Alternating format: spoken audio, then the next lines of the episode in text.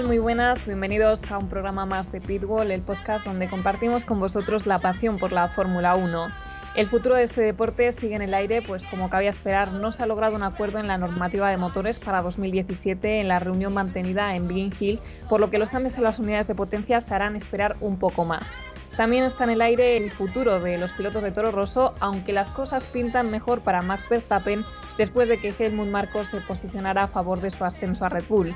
Por otro lado, Carlos Sainz se carga de más presión para este fin de semana después del mal resultado cosechado en China y del tremendo susto que se llevó el año pasado en un aparatoso accidente en los Fibres 3.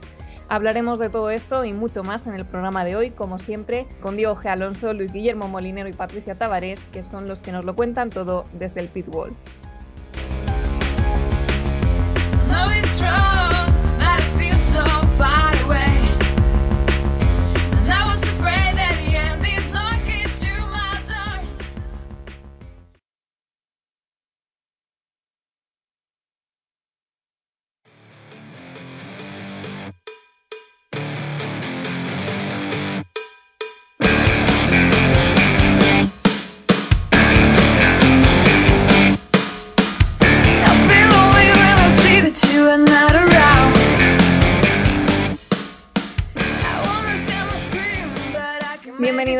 más a este podcast radiofónico sobre Fórmula 1 y gracias por estar con nosotros. Tenemos que hablar en el programa de hoy de Ferrari porque es una incógnita el nivel en el que llegará Rusia. Barajaba que van a llevar una gran evolución a este trazado gastando hasta tres tokens de lo que le quedaba, pero Arriba se ha encargado de rebajar un poco las expectativas, ahora lo comentaremos. Pero para ello tenemos que presentar a los miembros del programa, empezando como siempre por Luis Guillermo Molinero. Eh, muy buenas, Luis. Hemos conocido datos sobre la parte económica de la Fórmula 1, que siempre nos llaman la atención por las grandes sumas de dinero que se manejan, así que cuéntanos cuál es el piloto mejor pagado de la parrilla. Hola Noé, ¿qué tal amigos de Pitbull? Bueno, pues sí, hemos conocido una lista en la cual pues se publicaban los pilotos que más perciben, más eh, salario es el que llevan y bueno, yo creo que esto ya lo habíamos hablado en su momento, pero según este documento que facilitaba el periodista Mark Limacher en el libro de, negocios, en el Business Book, pone que el piloto que más percibe dinero es eh, Sebastian Vettel, con un salario de unos 50 millones de dólares más bonuses. Luego eh, simplemente solo le sigue Fernando Alonso y luego quien quiera ver al campeón del mundo, a Lewis Hamilton, tiene que acudir hasta la tercera posición para ver sus 31 millones de dólares cifras que son muy diferentes a, por ejemplo, las que cobra pues, los pilotos de Toro Rosso, que eh, pasan del medio millón, o incluso eh, gente como Daniel Kvyat o Ricardo, que no llegan ni a los dos. O sea, cifras muy dispares. Bueno, gracias Luigi. Saludamos ahora a Diego con las declaraciones que hacía Bernie Eccleston diciendo que la fórmula actual no es de su agrado y que este deporte necesita los días en los que él era un dictador. Eh, muy buenas, digo, ¿cómo tenemos que interpretar estas palabras? ¿Qué tal Noelia? ¿Qué tal amigos de Pitbull?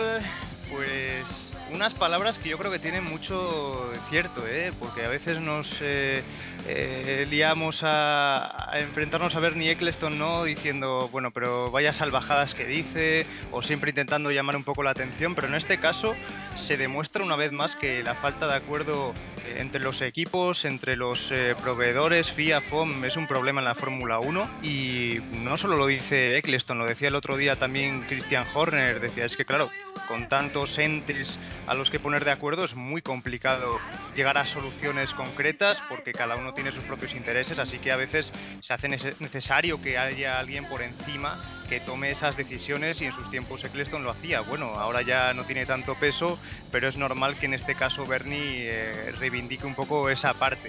Vamos a ver, vamos a ver a dónde va la Fórmula 1 porque de momento lo que estamos viendo no nos gusta nada y hay quien empieza a ser ya más catastrofista, es decir, que no sabemos si tendremos mundial de 2017 porque entre que los pilotos se quejan, eh, las marcas no llegan a acuerdos, en fin, está un poco todo descontrolado. Esperemos que, haya mundial para el próximo año, porque si no, a ver qué hacemos. Bueno, y por último, pero no menos importante, saludamos a nuestra Patricia Tavares preguntándole, como no puede ser de otra manera, por su Nico Rosberg, que ha dicho que eh, está disfrutando de su momento ganador, pero que llegará el fin de la racha. Así que Patria será aquí en Rusia donde acabe la racha ganadora de Nico Rosberg. Hola Noelia, hola a todos, amigos de Pitwall. Pues no lo sé, Noé. La verdad es que tengo una corazonada como en 2009 lo tenía la ciudad de Madrid y espero que no sea cierta porque me dice que Hamilton ganará esta carrera. Espero que se quede ahí como le pasó a la capital, pero bueno. Yo viendo la acertada que estás últimamente te tomo la palabra, ¿eh? Si dices que va a ganar Hamilton esta carrera, me lo apunto para la porra. No me hagas caso, no, ya te digo que espero que no. Bueno, ya lo hablaremos luego en la porra. Pues nada, ya que estamos todos presentados, vamos allá con el programa.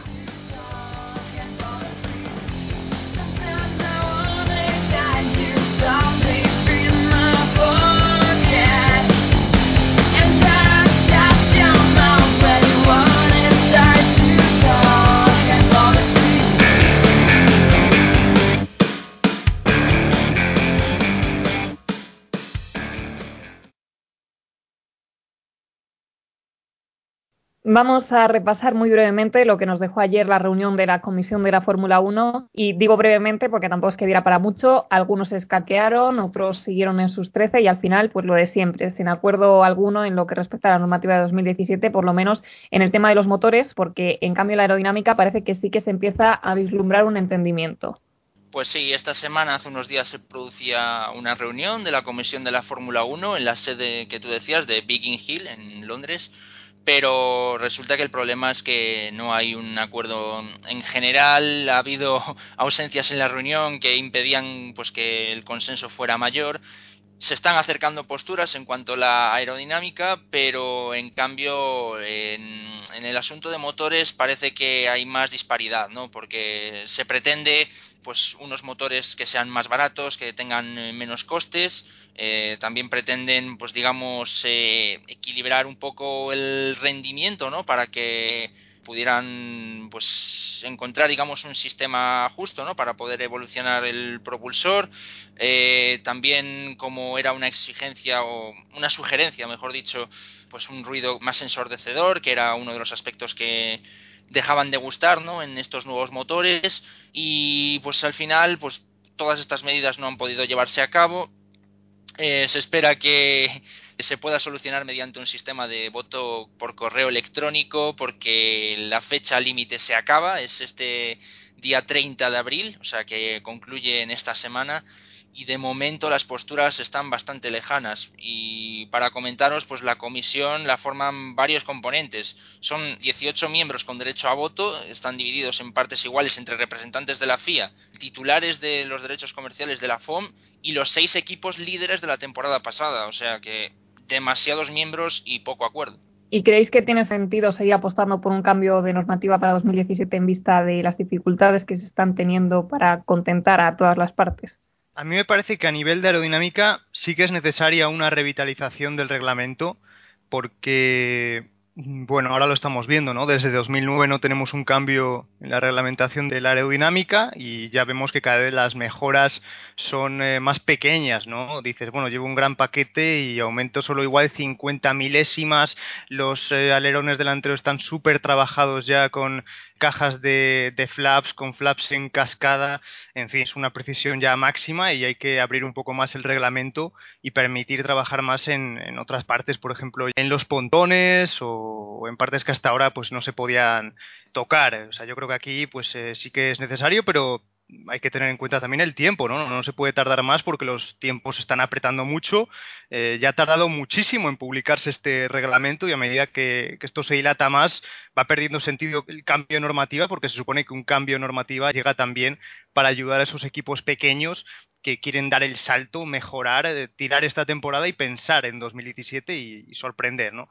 En cuanto a los motores, yo creo que al que le corre prisa es a Red Bull porque está en una situación parecida a la del año pasado, que no encontraba proveedor de motores. Este año la situación yo creo que es muy parecida, porque solo tiene un acuerdo por un año con Renault, con ese Renault renombrado con Tag Heuer, y de cara al próximo año es una incógnita, ¿no? Por eso eh, esta parte, este punto concreto que hay, ¿no? Del suministro de, motores, del compromiso en el suministro, este punto concreto es muy importante para Red Bull. Sí, porque Red Bull ya lo estábamos hablando estos días, es uno de los equipos que apuntan maneras de cara al 2017, no habían renovado con Renault hasta el plazo final de que terminase la temporada, eh, son los que más, más, tienen que apurar. Una de las medidas es eh, limitar el uso a tres motores por piloto y año, o sea que se está se está mirando qué es lo que puede suceder, ¿no? En, escuderías, por ejemplo, como en la bebida. Y luego también un tema de la normativa pasaba por, em, por el tema de neumáticos, porque por fin se ha dejado probar a Pirelli pues las condiciones que ellos pedían de cara a la temporada que viene que era unos 25 días eh, de test en los cuales se podían probar unos neumáticos que van a ser más grandes. Hubo una tensión entre Pirelli y la FIA y al final digamos que, el, que Paul Hermery se ha podido salir con la suya y se ha podido llegar al acuerdo. La semana pasada se aprobó y Pirelli pues va un poquito más eh, direccionado a la temporada que viene. Y en cuanto a la opinión, pues hombre, yo creo que al final hay cosas que son normales, que por ejemplo eh, los motores pues tendrían que ser un poco más baratos para que otros equipos pues pudieran asumir costes o es que si no terminarán eh, habiendo equipos eh, cliente como en el caso de, Haas con Ferrari es una Fórmula 1 ya lo hemos visto mucho más austera donde lo que importa ya no es el aspecto de velocidad, sino más el aspecto de reducir costes y al final encarece un poco ¿no? el deporte y bueno, en cuanto a lo del ruido, pues yo creo que era un aspecto importante que, que se demandaba y que se sigue pidiendo, ¿no? Año tras año. Este año ha sido un poquito mayor y bueno, pues, el año que viene parece que, que podrá aumentar un poquillo más. Sí, yo creo, yo en, cuanto al ruido ahí discrepo porque creo que nos estamos acostumbrando y para mí me parece una medida ya prescindible, creo que se deberían olvidar ya de este punto. Me preocupa el tema de los costes, porque que haya ahora mismo equipos suministrados con motor Mercedes que piensan utilizar cuatro unidades de potencia solo durante la temporada porque no pueden utilizar una quinta por tema de costes, eh, me parece preocupante y también, por supuesto, el tema de equilibrar el rendimiento, al final qué hacemos con el sistema de tokens, qué puede pasar, pero además, eh, sobre esto que comentabas, que es un buen apunte del tema de Pirelli, Paul Hember y etcétera, ¿no te parece un, poco triste que, un proveedor de neumáticos eh, proveedor único en una categoría de Fórmula 1 tenga que casi implorar tener la posibilidad de hacer test para eh, probar unos neumáticos para desarrollar de cara a una futura temporada. O sea, ya a los equipos ni siquiera hablamos, ¿no? Porque los test están limitadísimos, pero que también estén limitados o que se, bueno, tenga que dar esta situación, ¿no? En la que un proveedor único tenga que forzar tanto para conseguir algo que es obvio, ¿no? El poder probar en pista unos neumáticos. Sí, es que al final es algo que no se entiende. Pero yo creo que lo que ocurría es que Pirelli creo que tenía que renovar contrato y bueno, estuvieron tensando la cuerda demasiado. Pero por otro lado, es que las condiciones que pide Paul Hembury, pues eso, es que los. No, no sé si tienen que tener ya el coche provisional del curso que viene adelantado para poder probar el neumático más grande, pero sí que sería un aspecto que es algo lógico, ¿no? Que, que se debería hacer y la condición a mí me parece apropiada y correcta. No sé cómo va a terminar sucediendo con eh, Pirelli, pero, pero al final, o sea, las condiciones que se piden son las lógicas y las que se tendrían que haber aprobado ya antes, yo creo. Eh, cambiamos de tema, vamos a hablar ahora de Toro Rosso porque yo creo que esta semana es muy importante para el futuro de Max Verstappen y de Carlos Sainz. Eh, Helmut Marcos se ha empezado a pronunciar, hasta ahora no habíamos visto un posicionamiento claro, podíamos intuirlo, pero no lo sabíamos. Ahora sí, ya no quedan muchas dudas de que la intención ahora mismo es buscarle un hueco a Max en Red Bull, ¿no, Patri? Pues así es, ¿no? En las declaraciones de Helmut Marco, por lo menos así lo demuestran, que al contrario que Chris Horner, que a principio de mes no se atrevía a posicionarse por un favorito en Toro Rosso, él sí que lo ha hecho sus declaraciones son literalmente que los pilotos muy buenos han estado como máximo dos años en Toro y luego han ascendido y Verstappen es muy bueno. O sea, da a entender directamente que Verstappen el año que viene estará en Red Bull. Bueno, y además deja claro quién es su favorito. También ha afirmado que Ferrari estuvo en su día interesado en Ricardo, concretamente el año pasado, y que ahora lo está en Max Verstappen, y que por eso él es el elegido para ser el favorito y el que pasaría en todo caso a Red Bull.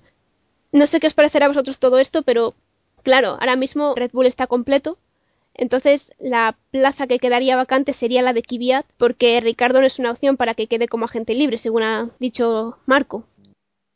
Sí, está claro, está claro que el interés de Ferrari por Ricardo es, es inmenso y yo pienso que si no hubiera un hombre que es Sebastián Vettel en Ferrari, eh, está claro que Daniel Ricciardo podría haber llegado ya hace eh, un año, ¿no? Pero hay un poco igualar esa pareja que hubo en 2014, que tuvo sus más y sus menos en pista, eh, no sé si era la mejor opción y por eso en Ferrari se lo han pensado, ¿no? Porque en Ferrari realmente ahora mismo no hay muchas alternativas y eso es lo que está salvando un poco a Kimi Raikkonen pero aparte de eso, pues eh, estoy, estoy contigo. Yo creo que va a ser un año en el que tenemos que estar al tanto de lo que suceda en Red Bull, de los cambios de pilotos, de los asientos, porque nos van a dar muchísimo juego y, por supuesto, la, obsesión es subir a Max Verstappen, seguramente en detrimento de Daniel Kvyat.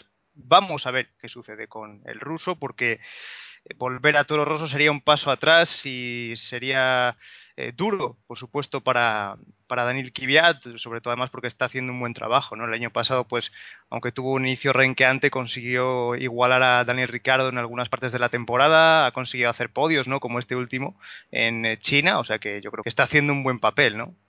Yo creo que se está blindando a Verstappen y por todos los eh, motivos el objetivo es que vaya a Red Bull, pero más bien por la amenaza que, que yo creo que supone el poder ir a Ferrari, porque es una de las opciones que no parecía tan descabellada y una vez que se ha confirmado que Ricardo tiene un contrato multianual y que digamos es intransferible, eh, el punto primero es eh, Max Verstappen, pero bueno, también es un chico muy joven que tendría que ir a una casa, digamos, de demasiado prestigio. O sea que si la pareja eh, Vettel-Ricardo es complicada, yo no sé cómo sería la pareja Vettel-Verstappen por lo menos ahora. Entonces, obviamente, pues Red Bull lo que quiere es eh, ganar a Verstappen y convencerle, pues para que pueda subir. Porque como decía antes Patri, pues eh, los pilotos muy buenos eh, que han estado en Toro Rosso solo han durado dos años, que son los que cumple ahora Max, y luego ascienden, digamos, ¿no? Entonces es algo automático, con lo cual pues se parece que la opción más probable es eh, acudir a Red Bull, pero bueno, también hay que dejar crecer a Daniel Kvyat, que tampoco es mayor, que lleva muy pocas temporadas también en Red Bull y viene de hacer un podio hace dos semanas en, China, o sea que también no hay que meterle demasiada presión y dejar eh, al ruso a ver qué es lo que puede hacer en Sochi en casa. Sí, un poco la clave aquí es, es eso, ¿no? Es que la intención de Red Bull siempre ha sido anticiparse, siempre ha sido mimar a Max Verstappen y decirles, oye, yo te voy a prometer algo que otros no pueden prometerte, ¿no? O sea, siempre acortando etapas a marchas forzadas para eh, ofrecerle eso que, que, por ejemplo, Mercedes, que en su momento se habló que también estaba interesada en Max Verstappen, no le podía dar, que es asientos en, primero en Fórmula 1 y luego asientos en coches competitivos. Solo un dato, hay que repasar la carrera de, Sainz ahora mismo, la trayectoria y la de Max Verstappen para darnos cuenta de esto, ¿no? La trayectoria de Sainz es muy convencional. Fórmula BMW, F3, GP3, Fórmula Renault 3.5 y ahora la Fórmula 1. Y la de Max Verstappen, en cambio, el karting, por supuesto, no lo he mencionado en el caso de Sainz, y la Fórmula 3 europeo. A partir de ahí ya, con los buenos resultados, con esas buenas actuaciones que hizo en esta categoría, se fijaron en él, en Red Bull, primero, eh, bueno, pues eso, ¿no? Lo que estoy comentando, ¿no? Para anticiparse, para prometerle algo más que Mercedes. Parecía que iba a correr en una categoría inferior, pero luego, luego le dijeron, no, tranquilo, correrás en Fórmula 1, en Toro Rosso, tienes un asiento asegurado. Esto, claro, asentó fatal a Carlos Sainz, que él sí que se había ganado en la pista eh, por supuesto en base a esa fantástica victoria en la Fórmula Renault 3.5, el asiento en Toro Rosso, ¿no? Pero en el caso de Max Verstappen es un poco esto, ¿no? No se lo ha ganado en la pista porque no estamos hablando de que en cuanto a fórmulas tenga una gran trayectoria o tenga campeonatos ganados, etcétera, pero es más en cuanto a feeling, sensaciones, apuestas. Eh, no es un piloto made in Red Bull, no es un piloto de la casa, como ahora mismo podemos poner el caso de, Pierre Gasly, ¿no? el francés que, está luchando, es el piloto que más está ahora a las puertas de entrar eh, en la Fórmula 1 de la mano de Red Bull, ¿no? y sin embargo pues el que fue compañero de, equipo de eh, Carlos Sainz en la Fórmula Renault se lo tiene que trabajar mucho más. Aquí Verstappen está siendo en este aspecto muy muy consentido, ¿no? Prometiéndole cosas y por supuesto pues pues bueno, esto viene a indicar que no nos ha sorprendido, ¿no? Esta inclinación de Helmut Marko, ¿no? Es algo que ya suponíamos porque la obsesión siempre ha sido la de anticiparse, como digo, y la de prometerle algo más a Max Verstappen. Sí, no, yo por ahí quería concluir con este asunto. Creo que desde el principio el ojito derecho de Toro Rosso ha sido Max Verstappen. Eh, pocos guiños he visto yo a favor de Carlos Sainz cuando se le prometió de que si ganaba la Fórmula 3.5 inmediatamente tendría un sitio en la Fórmula 1 en Toro Rosso e incluso dudábamos de ello. O sea que mm, creo que se está siendo un poco injusto con, con Carlos Sainz que aunque la temporada pasada es cierto que tuvo un bache bastante malo con una serie eh, alargada de abandonos, eh, creo que tampoco se le ha podido dejar competir en igualdad de condiciones y sobre todo motivándole, ¿no? que yo creo que, es lo, lo, que hay que hacer con dos chavales tan jóvenes. ¿Y creéis que este posicionamiento mete más presión a un Carlos Sainz que no está pasando precisamente por su mejor momento en este arranque de temporada? Fíjate que puede parecer que sí, ¿no? Seguramente todo el mundo dirá, bueno, qué presión ahora para Carlos escuchar estas declaraciones, sentir que, que no tiene a los pesos pesados de, de Red Bull a su favor. Y yo creo que no. Yo creo que Carlos tiene que jugar sus cartas porque sabe que ahora mismo se está demostrando que no tiene tanto talento como Max, que quizás no tenga tampoco tanta suerte como él, pero yo creo que sí que cuenta con, con reconocimiento, ¿no? Por ejemplo, de otros pilotos como Felipe Massa que han dicho, vale, sí, hay un piloto muy bueno que es más Verstappen, pero ojo también a Carlos Sainz, que es otro piloto muy bueno. Eh, periodistas eh, importantes del mundo de la Fórmula 1, que bueno, en el caso de Ben Anderson, ahora el manager de, Carlos Sainz, Borja Ortiz, estos días publicaba un artículo traducido, ¿no? Defendiendo a ultranza a Carlos Sainz, o sea que yo creo que sí que tiene buena fama, ¿no? Y la gente pues ha interiorizado mucho lo de que el año pasado sufrió esos abandonos por culpa del coche, ¿no? Si no, a ver dónde estaría Carlos Sainz. Entonces yo creo que tiene que usar esas cartas, ¿no? A su favor Carlos Sainz y olvidarse de ser el ojito derecho de Red Bull, porque ese es el primer paso para fracasar y para que tu carrera deportiva dure dos telediarios. De hecho, escuché unas declaraciones de Sainz que no me gustan nada, ¿no? Porque dice, desde mi punto de vista personal, lo primero que me preocupa es lo que Red Bull piense de mí, lo que Frantos piense de mí y lo que Helmut Marco piense de mí.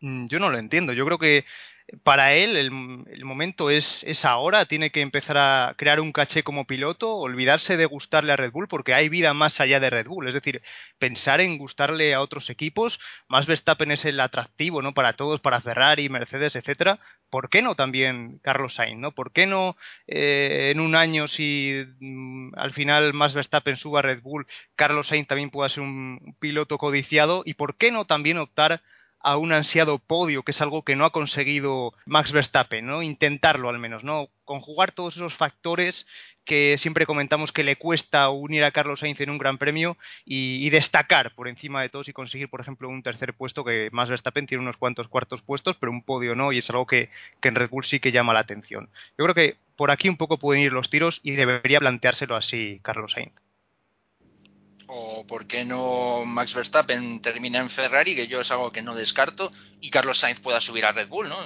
Pues al final podría venir bastante bien a los dos, en contraposición de lo malo que tendría que ser eh, la marcha de Daniel Kvyat. Yo creo que la presión de Carlos Sainz se la mete él mismo, creo que en las declaraciones, cuando termina los grandes premios, se le ve muy apenado, ¿no? Cuando comete un error o cuando ve que no ha tenido su día, eh, se le nota cabizbajo, ¿no? Y yo creo que es la propia presión que se mete él, pero la que le meten también desde el equipo, ¿no? Entonces, difícilmente está disfrutando en la pista y creo que ese, ese cuarto puesto de Max le puede costar, le puede costar alcanzarlo porque digamos que no tiene ese ímpetu que, tiene el piloto neerlandés, pero creo que si hacemos una, un balance de estabilidad, de progresión poco, poco a poco, creo que Carlos Sainz puede ganar. Entonces, de momento lo que tiene que hacer yo creo es aprender, que lleva tan solo año y medio en este mundo y y ver que a lo mejor, pues lo que, lo que comenta Diego, que a lo mejor hay otra salida aparte de Toro Rosso. ¿Quién le puede decir que a lo mejor fiche por, por Williams la temporada que viene? O, o, a lo mejor en McLaren si, si Baton se va. O sea que hay, hay más mundo, pero ya sabemos también cómo es Red Bull, cómo es ese factor interno no mucho de Christian Horner, sino de Helmut Marko, que es el que el que lleva todo, el que dirige todo tanto en Red Bull como en Toro Rosso. Entonces, es una una casa muy difícil de llevar y donde los pilotos o se les trata como no sé, como protegidos o se les acaba defenestrando como yo recuerdo por ejemplo el caso de Jean-Éric Bernier. Sí, es que ha habido muchísimos casos, ¿no? Está el de Bernier, está el de Jaime Alguersuari, ¿no? Es un caso que, fíjate, lo puede ver bien de cerca Carlos Sainz, de pilotos que lo hicieron bien en Toro que incluso superaron a su compañero y sin embargo no tuvieron premio y dejaron de, existir en el mundo de la Fórmula 1, ¿no? Eh, por eso yo creo que, Carlos Sainz debe replantearse esto un poco y, hombre, yo entiendo que a él le duela, ¿no? Él es un piloto que apostó desde bien pequeño por Red Bull y claro, ver que un piloto eh, en este sentido que, que, que no tiene esa, filosofía de Red Bull, ¿no? No tiene interiorizados esos valores, esas características, ¿no? Que le enseñan siempre en la academia de jóvenes pilotos de Red Bull. Eh, ahora le supere, que se apueste por él. Yo creo que le duele a Carlos Sainz, por supuesto. Yo creo que le molesta, pero, pero que se olvide de esto. Él es un piloto de Fórmula 1 por encima de un piloto de, de la casa de Red Bull y tiene que demostrarlo así en la pista. Pues esperemos que Carlos Sainz pueda reivindicarse sobre la pista con ese toro roso como motor Ferrari que tan buenas sensaciones nos está dejando en este tramo inicial. Eh, precisamente Ferrari es la noticia del próximo Gran Premio de Rusia. Lo avanzábamos hace unas semanas eh, por aquí, los problemas de motor y la necesidad de evolucionar esa unidad de potencia. Y parece que el desarrollo no va a esperar a España. Lo tenemos aquí en Rusia. Ya eran el motorista que más tokens habían gastado antes de la temporada, así que no les deben quedar muchos, eh, ¿no, Diego? Pues no, les quedan solo seis, solo seis y fíjate, tienen que competir contra otros motoristas como Mercedes, que tiene más del doble, creo que tiene 13, a ver si no me bailan las cifras, creo que Honda tiene 14, Renault más de 20, o sea, es una barbaridad, y ellos solo 6 han gastado 3 tokens en esta evolución. Eh, Ferrari, esta evolución que, bueno, ya habían planteado eh, hace unas cuantas semanas piensan evolucionar gradualmente, eso sí, ¿no? Le han dicho, oye, este año hemos cambiado mucho del coche, tanto a nivel aerodinámico como de motor, así que ahora nada de grandes evoluciones, vamos a ir pasito a pasito, ¿no? y vamos a evolucionar un poco eh, gradualmente el coche. En este caso es una evolución eh, del motor que afecta a la combustión, que ha dado un aumento de potencia importante en las pruebas en el banco y bueno, pues estas eh, modificaciones son en la cámara de compresión del nuevo motor de Ferrari que permiten incrementar el ratio de compresión dentro del cilindro y en principio pues bueno, les van a dar una, una ganancia ya, como digo, contrastada en ese banco de pruebas en Maranello. Va a ser eh, el tercer motor de la temporada para Sebastián Vettel, no lo olvidemos, después de esos problemas que tuvo en Bahrein, ahora tiene que utilizar esta tercera unidad de potencia claro, eh, obviamente las cuentas no nos salen, ¿no? Seguramente tenga que penalizar, aunque ya han dicho que el motor de China eh, van a usarlo en grandes premios como Mónaco, Singapur, donde tiene menos importancia el motor y más la aerodinámica, y también, por supuesto, en entrenamientos libres, ¿no? Pero aparte de esto, yo creo que Sebastián Vettel le vamos a ver rodar menos, ¿no? A partir de ahora, sobre todo en entrenamientos libres, porque está claro que hay que, hay que ahorrar mecánica. Además, otra semana más seguimos hablando de Arribavene porque parece que sigue excesivamente parlachín desde la pasada carrera. Yo no sé si estaréis de acuerdo con esas declaraciones que dice que Ferrari está a tan solo una décima de Mercedes. ¿Sois así de optimistas vosotros? Bueno, no, yo no sé si es cierto o no, pero eh, lo que sí que sé es que son los únicos que pueden pillar a Mercedes. De hecho, el mismo Arribavene en el anterior premio de China dijo que podían apuntar a la pole, pero que bueno, que no salió como esperaban y que al final se la llevó Nico Rosberg. Lo que sí que se ve realmente en la pantalla es que Ferrari tiene grandes problemas de fiabilidad. A esto Arriba también dijo que tuvieron que elegir entre fiabilidad o rendimiento para alcanzar a Mercedes y han decidido apostar por el rendimiento, está claro. Así que bueno, no sé si serán unos problemas de fiabilidad prolongados en el tiempo o será cosa de los primeros grandes premios. Porque recordemos que ya llevan dos motores, dos unidades de potencia gastadas. Yo creo que en realidad no. Creo que es una de esas nuevas eh, esperanzas que tiene Arriba Bene alentando a Ferrari y alentando el buen trabajo que ha hecho esta pretemporada. Pero lo que se ha visto en, en las carreras es que Ferrari cuando puede estar más cerca de Mercedes es cuando emplea otros, otro sistema de estrategia diferente, ¿no? Porque en igualdad de condiciones se ha visto que Ferrari en la salida lo hace muy bien, como por ejemplo eh, sucedió pues, en Australia, ¿no? Para empezar, eh, pues luego se ha visto que, que por circunstancias al final pues Ferrari no termina ganando, ¿no? O sea, llevamos ya pues eh, Australia, Bahrein y China y todavía Ferrari creo que, que, no ha podido decir mucho. Yo creo que es un error que está diciendo arriba Bene, creo que más que Mercedes tiene que estar preocupado de Red Bull, de cómo está apareciendo en estos últimos días, de cómo va a aparecer en Sochi, en un circuito que se le puede eh, ser bastante favorable a la escudería austríaca. Y en cuanto a lo que decía Patri de si fiabilidad o rendimiento, que habían apostado por el rendimiento, está claro que sí. Hemos visto que Vettel rompió motor en Bahrein y Kimi lo hizo en Australia. Y claro, terminas sumando un cero que para el Mundial de Pilotos cuando se sabe que se va a decidir entre Rosberg o Hamilton no es mucho, pero entre el Mundial de Constructores es un cero que si permites que Daniel Kvyat y Ricardo eh, hagan una buena sesión de domingo, pues eh, son puntos que no van a poder tener en el cabalino rampante. O sea que yo creo que lo que tienen que hacer es ser precavidos y más que mirar a Mercedes, mirar a lo que le puede venir desde atrás. Sí, a ver, yo evidentemente tampoco estoy de acuerdo con Arriga Bene, pero quiero decir una cosa que creo que os vais a tirar encima mío, a la yugular además, a ver, yo tengo ganas de, ver una carrera aburrida esta temporada.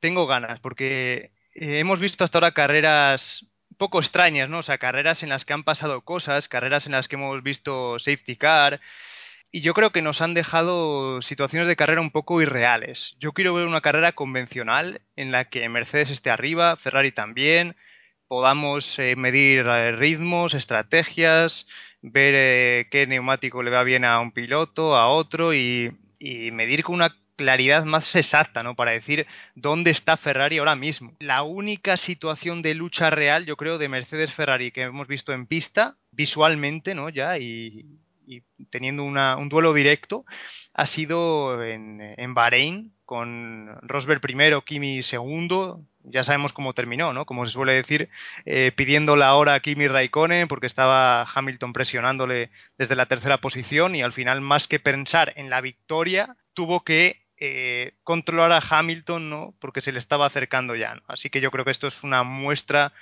eh, un poco precaria, ya digo, porque creo que debemos asegurarnos más, ver otros circuitos, etcétera, pero es una pequeña muestra de que Ferrari ahora mismo le queda muchísimo todavía para llegar al nivel de Mercedes en carrera, en carrera, y eso que en carrera están un poquito más cerca y en clasificación ya ni os cuento porque creo que Mercedes, por supuesto, en base, como siempre decimos, a ese botón mágico, tienen un poco más, un extra y sacan siempre o extraen algo más en clasificación para tener la pole position. Pues ya que hemos empezado a hablar un poco del Gran Premio de Rusia, vamos a meternos de lleno en la previa de esta carrera eh, que tiene una historia corta en la Fórmula 1, solo dos ediciones, pero nos ha dejado buenos momentos, sobre todo el año pasado. Han pasado solo seis meses, pero toca volver ya a Sochi para conocer esta vez desde el punto de vista del piloto cuáles son las claves de este siempre atractivo trazado ruso. Es el momento de arrancar el simulador.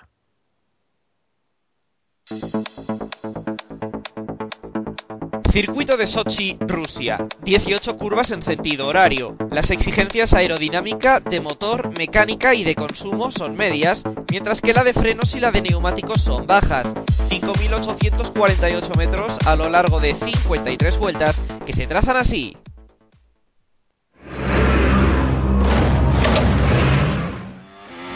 Arrancamos motores en Sochi, partimos de la recta de meta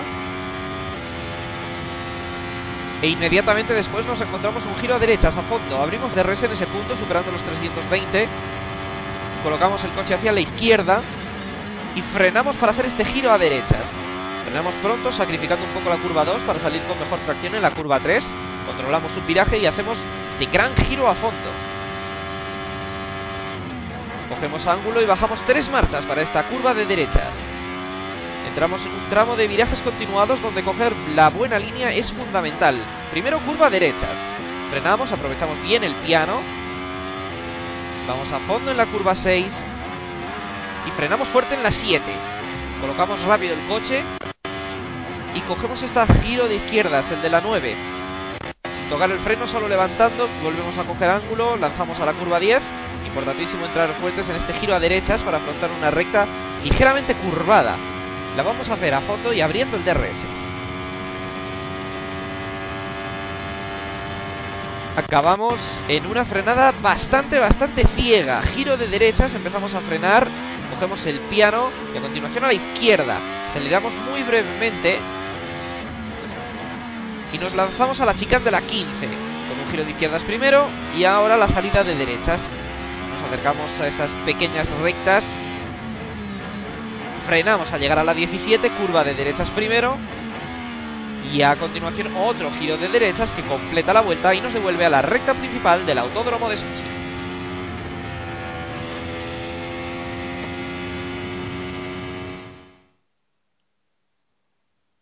Escuchábamos ahí nuestra particular vuelta virtual al circuito. Os recuerdo que la podéis buscar en nuestro canal de YouTube, que lo podéis encontrar poniendo Pitwall Podcast YouTube y ya os saldrá. Y bueno, viene bien siempre para no perdernos nada de este trazado y empezar haciendo la previa. Para ello, eh, empiezo, Diego, preguntándote por los compuestos que va a llevar cada equipo a esta temporada y me parece que he leído que vamos a ir a estrategias a una parada. Sí, mm, desde luego que quizás ya esa carrera aburrida que anticipaba yo la veamos ahora mismo en Rusia porque puede ser una carrera bastante previsible por la elección de compuestos, porque ha sido una elección conservadora, una elección que yo creo que podía haber virado en algo más atractivo para el espectador, pero no ha sido así y el año pasado tuvimos una elección muy clara después del bochornoso 2014 en el que prácticamente sin parar en boxes se podía aguantar toda la carrera con el mismo neumático. Y aquí tenemos, eh, bueno, eh, un medio, un blando y un super blando que a ver cómo se comportan. El año pasado teníamos blando, super blando, o sea que el compuesto extraño, en este caso, compuesto alternativo, como siempre lo llamamos, ¿no? Ahora hay que empezar a utilizar ya otra terminología. Antes teníamos el primal option, ahora yo creo que además hay un compuesto que te permite hacer siempre una estrategia diferente, apostar por algo extraño es el compuesto medio en este caso, pero ¿qué ocurre? Que el compuesto medio pues aquí no funciona. No funciona porque, eh, claro, en este caso dirías, bueno, compuesto medio me permite hacer más vueltas. Sí, pero es que ¿qué pasa? Que esas mismas vueltas que puedes hacer con el medio también las puedes hacer con el blando y seguramente que los tiempos que hagas sean bastante mejores. Por tanto, la mayoría de equipos, pues bueno, ha optado por solo un juego de neumáticos medios, que seguramente se lo quiten de encima en los entrenamientos libres. Únicamente, eh, como siempre, tenemos un poco eh, más eh, conservadores a los pilotos de, de Maynor, que han apostado por dos juegos de medios, pero los demás solo uno, ya digo. Y lo más destacado es la diferencia entre Ferrari y Mercedes, porque en Mercedes han optado para ambos pilotos por cuatro juegos de blandos y ocho juegos de super blandos, mientras que en Ferrari han escogido seis juegos de blandos y seis juegos de super blandos. Es decir, mayor apuesta por el super blando en el caso de Mercedes, que yo creo que es lo acertado, porque es un circuito en el que el super blando te permite hacer bastantes vueltas. Además, eh, la meteorología nos puede ayudar un poco, ¿no? Porque las temperaturas van a ser bajas, entonces el compuesto super blando no se va a degradar demasiado y también seguramente el graining haga acto de presencia, así que yo creo que el super blando es una buena apuesta, es el neumático más apropiado. Y esto vamos a ver si le penaliza un poco a, a Ferrari. También, por supuesto, atentos al tiempo, que en principio no va a llover. Estos días sí que está lloviendo en, en Sochi, pero no va a llover durante la carrera. Sí, bueno, lo que se ve es que la apuesta segura es el super blando. Hay, por ejemplo, los Red Bull llevan 10 compuestos de super blando, los Williams llevan 9, también llevan 10 los Haas de Grosjean y Gutiérrez y el juego, digamos, desechable es el medio, ¿no? Llevan un compuesto todos, salvo el Maynard de Berline y Arianto que llevan dos, ¿no? O sea que se está viendo que mm, que el medio no lo van a utilizar, que van a apostar por el super soft y yo creo que al final acabarán con el soft. Bueno, en el caso de Mercedes a lo mejor son solo super blando, digamos, cuando empiezan y cuando hagan su primera y entendemos que única parada. Lo que dice Diego yo creo que es el punto a comparar, el de Vettel y Raikkonen que llevan seis neumáticos de blando por los cuatro que llevan tanto Hamilton y Rosberg con lo que a lo mejor eh, es una apuesta segura llevar el blando en el último tramo de carrera, salvo que tengan que parar, pues digamos, dos veces por algún accidente o algo así, cosa que es un circuito donde si sucede, lo normal es que no acabes en la escapatoria, ¿no? O sea que veremos, veremos. Sí, lo de considerar el super blando el neumático más apropiado entre todos, yo creo que la máxima expresión de esta idea es, como tú bien decías, Red Bull. O sea, 10 compuestos, 10 juegos de super blandos, me parece brutal y es una apuesta bonita, es bonito. Yo creo que tendremos en este sentido una bonita lucha y vamos a ver dónde están los Red Bull este fin de semana. Y ya que estás, Luigi, recuérdanos los horarios para la carrera. Bueno, pues ahora empezamos ya con el horario habitual que encontraremos en próximas jornadas. Eh, el Gran Premio de Rusia que altera el calendario, no era en este caso en abril, la temporada pasada. Y pues en la tercera edición de este Gran Premio de Sochi no va a cambiar el horario de Libres 1, que será el viernes a las 9 de la mañana. Para la 1 de la tarde queda la segunda sesión de la práctica de libres el sábado a las 11 se termina la, sesión de probaturas, la clasificación es el sábado a las 2 y la carrera pues también es el domingo a las 2, una hora menos que la que hay en, en Sochi. Vale, pues apuntado queda. Y vamos ahora con eh, esa sección en la que repasamos momentos del pasado. Lo que pasa es que en este caso no tenemos que hacer mucha memoria porque llevamos pocas ediciones en este circuito de Rusia. Así que no sé, chicos, qué queréis recuperar, qué Sochi Memories queréis recuperar eh, de estas dos carreras disputadas en Rusia. Bueno, yo creo que está claro que en este caso todos recordamos el accidente de Carlos Sainz el año pasado. Ocurrió durante los Libres 3, el coche de Carlos estrelló contra el muro, fue trasladado rápidamente al hospital y bueno, la imagen más clara era ver al piloto en la camilla levantando ahí el pulgar señalando que estaba bien a las cámaras para tranquilizar a, todos, vamos, a los espectadores, a su familia, a todo el mundo. El resto del sábado no pudo participar de la sesión de clasificación, pero durante la noche le dieron el alta y pudo luchar en la carrera, aunque como es habitual tuvo mala suerte y por un problema de frenos tuvo que abandonar. Bueno, ha dicho Carlos además que ha sido su peor accidente ¿no? en su historia ¿no? en monoplazas. Afortunado él, ¿eh? porque que le pregunten a Fernando Alonso que ya lleva unos cuantos y bueno, después del de Australia ya, eh, ¿para qué vamos a contar más? Porque seguro que, que sea ese el peor accidente para él. Pero sí, bueno, yo también tenía pensado en este momento, ¿no? Un accidente que, que nos dejó el corazón encogido. Eh, perdió el coche en la curva 12, es una curva complicadísima en Sochi. Eh, una curva en apoyo, se fue contra el muro, después se estrelló ya en la 13 que por cierto, tenemos que hablar de esa curva 13 porque ha habido cambios en esa zona. Recordamos que el problema el año pasado fue que había eh, hierba justo en, donde se colocaban las eh, protecciones y claro, se produjo un efecto submarino. El, el, monoplaza entró por debajo de las Tech Pro y entonces vimos ahí a Carlos Sainz un poco metido entre las Tech Pro, eh, casi tocándole el casco, totalmente tapado, para evitar precisamente ese efecto submarino. Este año lo que se ha hecho es eh, colocar eh, cemento en, en, esa parte, ya no hay hierba, es una excavatoria totalmente de cemento y además por detrás ya no tenemos una valla que sí que también era peligrosa, ahora tenemos un muro también de cemento que yo creo que va a contribuir también a esa seguridad de los pilotos, ya creo que en esta zona, ¿no? que es una zona muy controvertida, es una zona clave en tu vuelta siempre y es eh, muy peligrosa,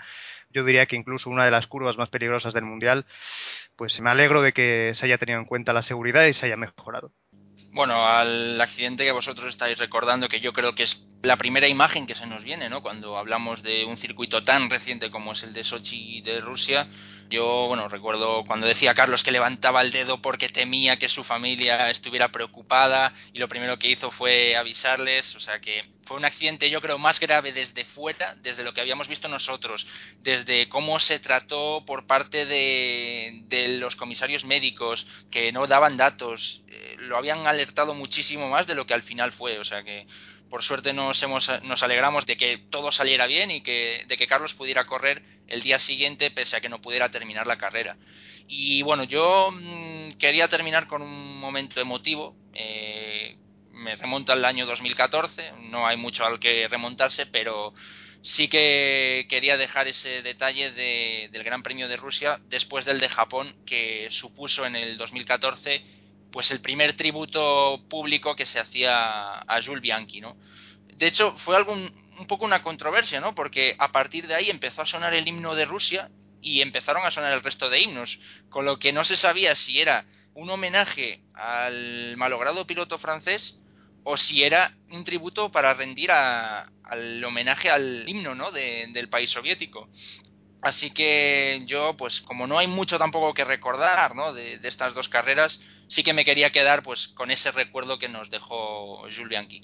Sí, esa imagen, bueno, fue bochornoso, ¿no? Cuando sonó el himno en lo que debería ser un minuto de silencio cumplido rigurosamente, además por todo el mundo. Nos quedamos con la imagen, con la imagen de esos pilotos, esos cascos en, el suelo, ¿no? De algunos pilotos, todos con el corazón encogido, todos pasándose los brazos por los hombros y, por supuesto, un momento entrañable en la Fórmula 1 y, y, a la vez eh, horrible, ¿no? De los que nos ponen los pelos de punta.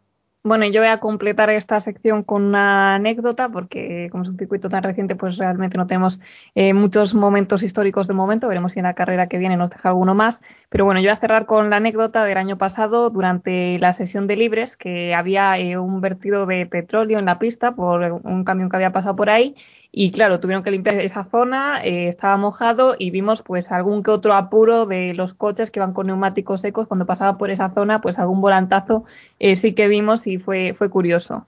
Pero nada, no nos retrasamos más, vamos ya con eh, la sección favorita de Patricia, sobre todo ahora que va ganando.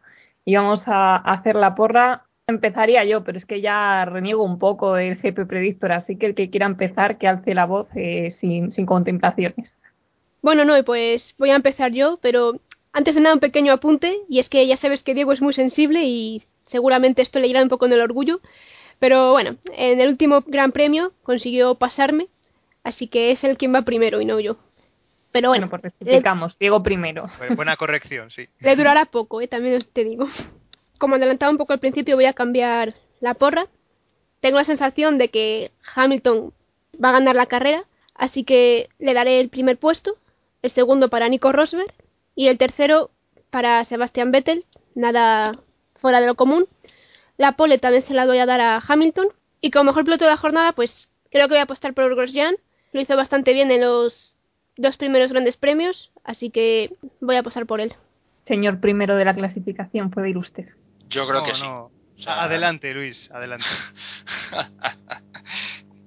Esto es como los gatos que tienen siete vidas, ¿no? Creo que esta vez se acabó la racha de Nico Rosberg, creo que la va a ganar Lewis Hamilton, mal que le pese a Patrick.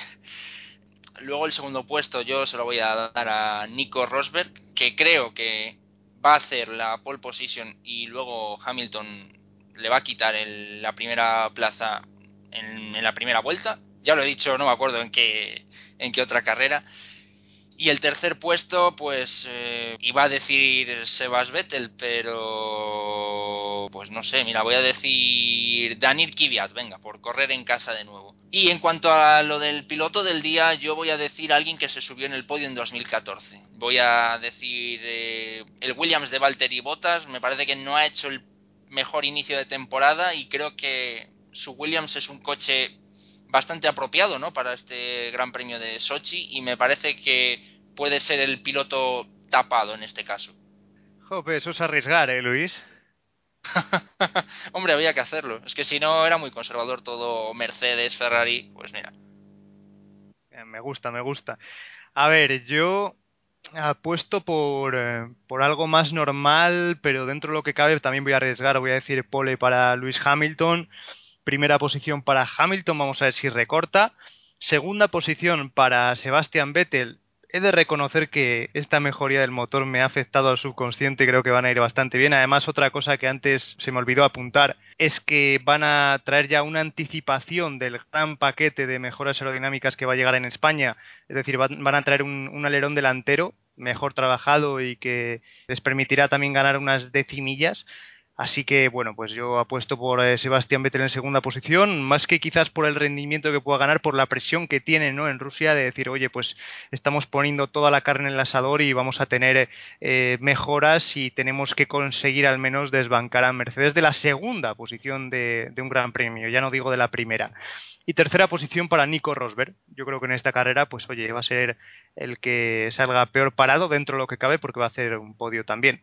Eh, el piloto del día, mm, venga, vamos a decir un poco en la línea de Luis Daniel Kvyat, eh, porque, bueno, tú le diste podio, yo creo que puede hacer también una buena carrera, corre en casa, el año pasado hizo un salidón, una primera vuelta buenísima y yo creo que también aquí puede motivarse y, darnos espectáculo y empatar a dos con Román Grosjean en cuanto a mejores pilotos del día, ¿no? Están ahí, eh, las primeras carreras fue Román Grosjean, en China fue Kvyat, vamos a ver. Bueno, yo iba a decir a Kvyat también para piloto del día y no pienso cambiarlo, así que lo digo ya desde el principio, en piloto del día va a ser Kvyat también. Eh, y posiciones, pues por llevar un poco la contraria, que yo siempre voy a contracorriente, pues voy a decir que sigue ganando Nico. Así, si da la casualidad de que gana, pues recorto un poco. Segunda posición para Hamilton. Y tercero, pues mira, aquí mi Raikkonen, que no lo habéis puesto ninguno de vosotros. Y la pole para, para Nico otra vez también. Así que bueno, esperemos que este año Kimi no se lleve a nadie por delante, ¿no? Tiene que quedar tercero por lo menos.